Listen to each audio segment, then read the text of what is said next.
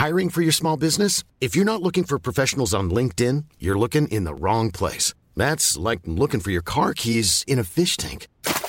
LinkedIn helps you hire professionals you can't find anywhere else, even those who aren't actively searching for a new job but might be open to the perfect role. In a given month, over 70% of LinkedIn users don't even visit other leading job sites. So start looking in the right place. With LinkedIn, you can hire professionals like a professional. Post your free job on linkedin.com slash people today.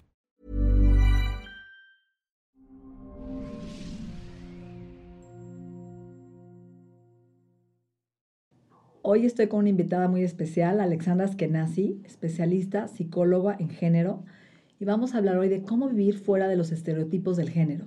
Bienvenida. Gracias. Alexa, ¿por qué es importante entender esta nueva identidad de género? Porque mucha gente no sabe diferenciar entre ident- identidad de género y género, como, como me gusta decirle, asignado al nacer. Porque desde que nace un bebé ya le asignan un género y este género va a definir toda su vida, ¿no? Por ejemplo, nace un bebé y le asignan que es mujer, ¿no? O femenino. Y entonces se espera que la mujer se vista femeninamente, que De rosa. de rosa, que exprese su género de tal manera que concuerde con ser mujer, eh, que se rasure de tal manera, que estudie cierta carrera, eh, que busque casarse, que busque tener, tener hijos, y no, no, no, no se le deja cuestionarse si así me quiero ver o así quiero expresar mi género. Y esa es la diferencia, ¿no? El género que me asignan al nacer y cómo yo lo expreso a lo largo de mi vida. Eso se le llama expresión de género. Y por esto ya no existe ahora el ellas, ellos, sino el ellas. Lo que pasa es que ahora nos damos cuenta que el género es un constructo social, o sea, que lo inventó la sociedad, ¿no? Estamos de acuerdo que un bebé nace con un sexo determinado, digamos, ciertas, este, ciertas partes eh, en el cuerpo, ciertos órganos, eh, y entonces en base a eso le ponemos un género. Sin embargo, el género no es lo mismo que el sexo biológico, digamos.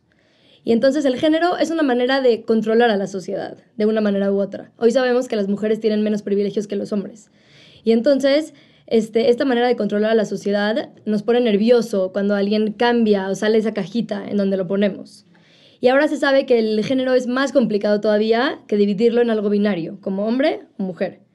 Entonces la gente está dejándose dejándose ser libre y dice, yo no me identifico ni como uno ni como otro. Y entonces quiero que me digan ella o quiero que me digan they en inglés. Ahora, ¿qué pasa si tú naces con cierto género, no? Tú naciste con, bueno, no género, Sexo. con cierto sexo. Entonces los papás te cuestionan, eso es lo que te tocó y tendrías que aceptarlo. ¿Por qué quieres modificar tus órganos sexuales si tienes un pene, una vagina? Claro, pero no, primero es importante recalcar que no toda la gente quiere alterar sus órganos sexuales, ¿no? Mucha gente nada más dice, no quiero ser femenina ni quiero ser masculino, entonces me identifico como ni uno o como otro o como los dos y combino esta, este género, ¿no? Eh, y entonces también viene la parte de que alguna gente nace intersexual, que es algo que no se habla mucho. Y entonces esto puede ser desde, los, desde tener un órgano masculino y uno femenino, o órganos sexuales me refiero, o... O sea, nacen con ovarios y pene. Sí, y a veces no, no, no se dan cuenta hasta que cumplen, 10 años, 15. no, ni siquiera 35 años y Wow. quieren tener hijos y les dicen, tienes testículos adentro en de ovarios, ¿no? Y la gente no lo, no lo supo nunca. Pero siempre se inclinó a lo mejor para otro tipo de, ¿no? de género y no sabía por qué. Claro. Y entonces, aunque ser intersexual es una minoría, nos damos cuenta que es más complicado de lo que pensamos. No nada más es eres hombre o eres mujer, ¿no? Y también hay mucha gente que tiene hormonas masculinas cuando es una persona que se le asignó mujer. Y las hormonas también son parte de esta identidad, digamos, ¿no? Y la gente no quiere entender porque físicamente se ve como mujer. Sin embargo, pueden ser las hormonas, pueden ser órganos sexuales eh, o falta de órganos sexuales también, en este caso.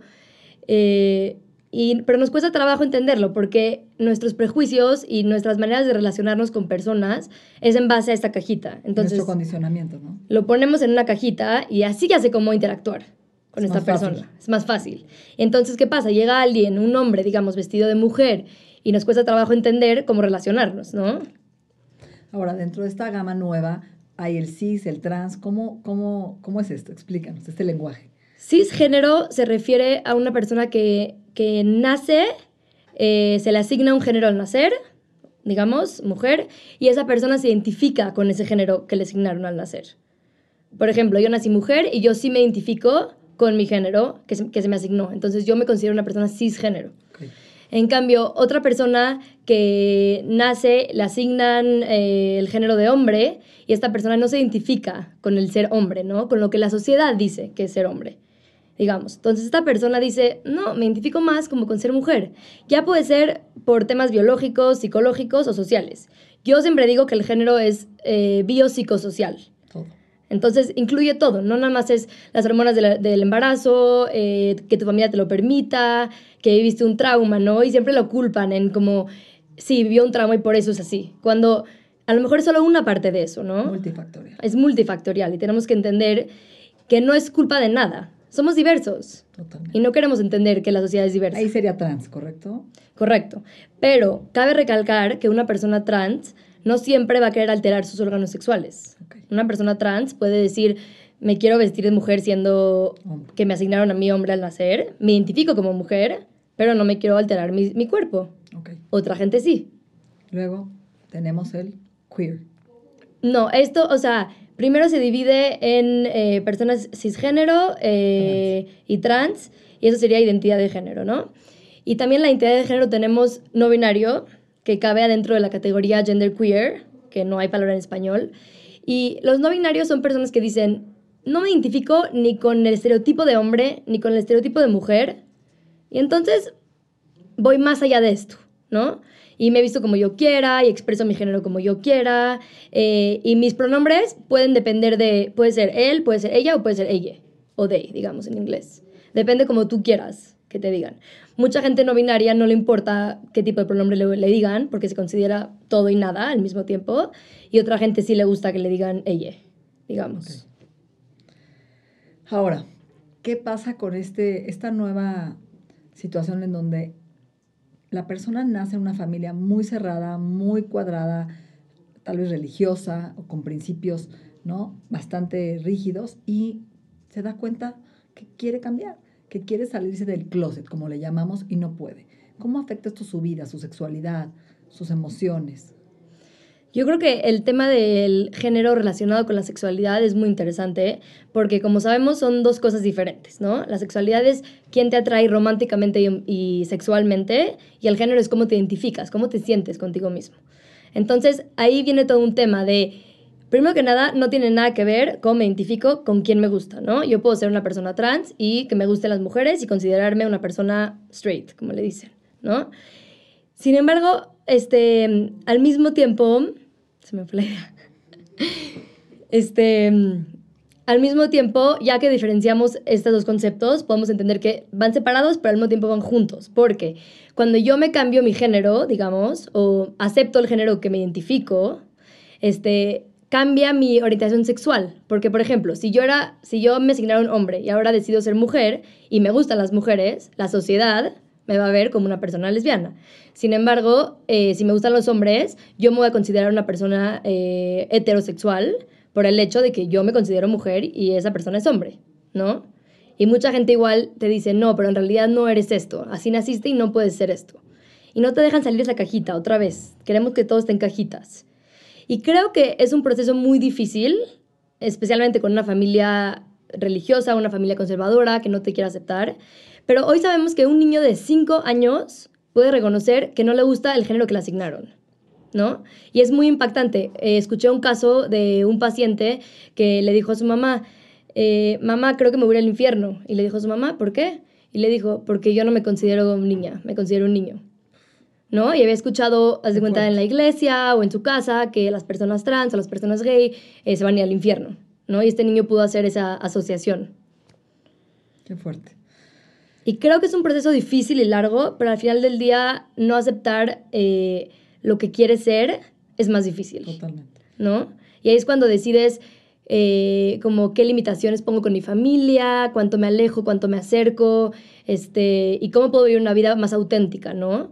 Porque a lo mejor decido quedarme con mi familia y no ser quien quiero ser, pero también más... O hacer una familia con quien no quieres. Exactamente. para agradar, para complacer, para pertenecer Porque es más fácil muchas veces que hacer lo otro, ¿no? Claro. Y mucha gente también, por ejemplo, eh, se casan con una persona que no quieren o no le dicen la verdad sobre su género y en las noches este, se, visten del género opuesto. Eh, Tienen relaciones escondidas. Con gente que sí los acepta. No, entonces sí es un proceso más difícil, pero al mismo tiempo aceptarte y ser quien eres, creo que a la larga es más fácil para ti.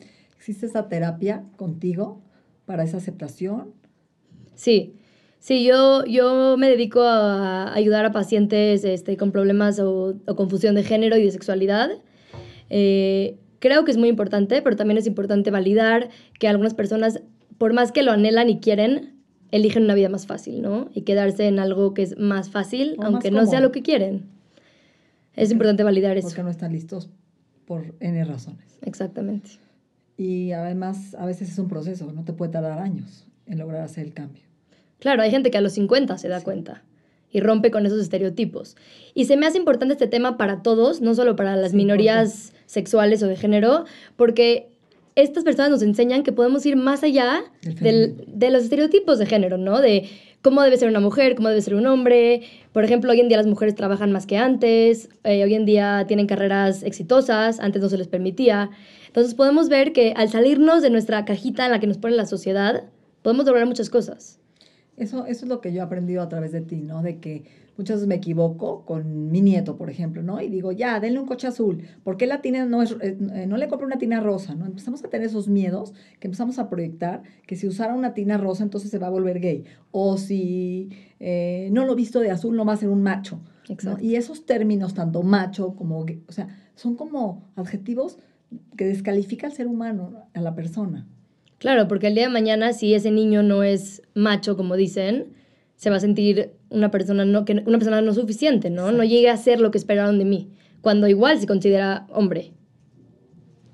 ¿Cómo te gustaría cerrar este programa? ¿Qué te gustaría decirle a la gente que te esté escuchando, a los papás o a la gente que está ahí viviendo este proceso? Me gustaría decirles que no tengan expectativas de género sobre sus hijos, que los dejen ser, que los dejen vivir y que aprendan de las personas no binario o de las personas genderqueer que la diversidad existe, somos diversos, lo queramos ver o no lo queramos ver, ¿no? Y que esto nos enseña a que seamos nosotros mismos en cualquier aspecto de nuestra vida, ya sea el género, la sexualidad, nuestra profesión, eh, nuestra vida diaria, ¿no? Que vayamos más allá de los estereotipos de género, sin importar si eres cisgénero, trans, lo que sea. Ahora, por último, explica lo de no binario. Eh, este concepto nuevo. Este concepto nuevo es otra identidad de género y también puede ser una expresión de género.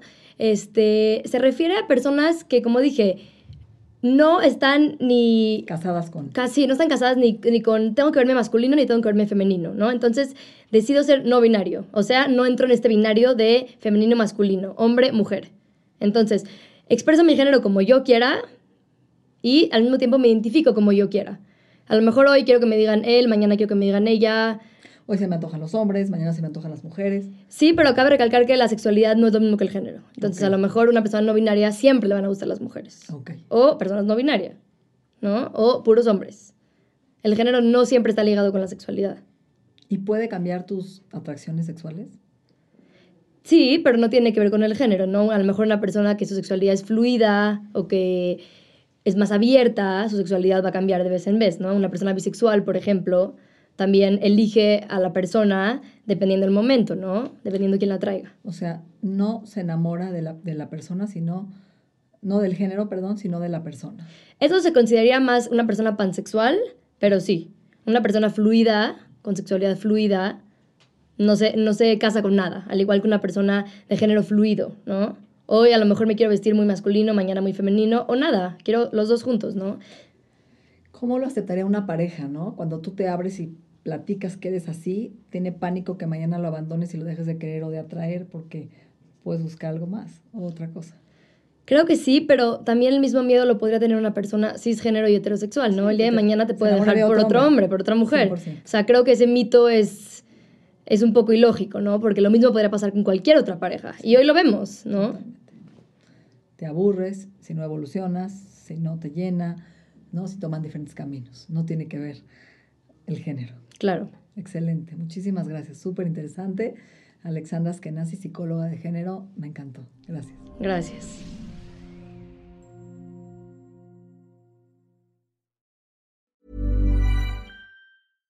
How would you like to look five years younger? In a clinical study, people that had volume added with Juvederm Voluma XC in the cheeks perceived themselves as looking five years younger at six months after treatment. Look younger, feel like you. Add volume for lift and contour in the cheeks with Juvederm Voluma XC. Reverse signs of aging by adding volume to smooth laugh lines with Juvederm Volure XC.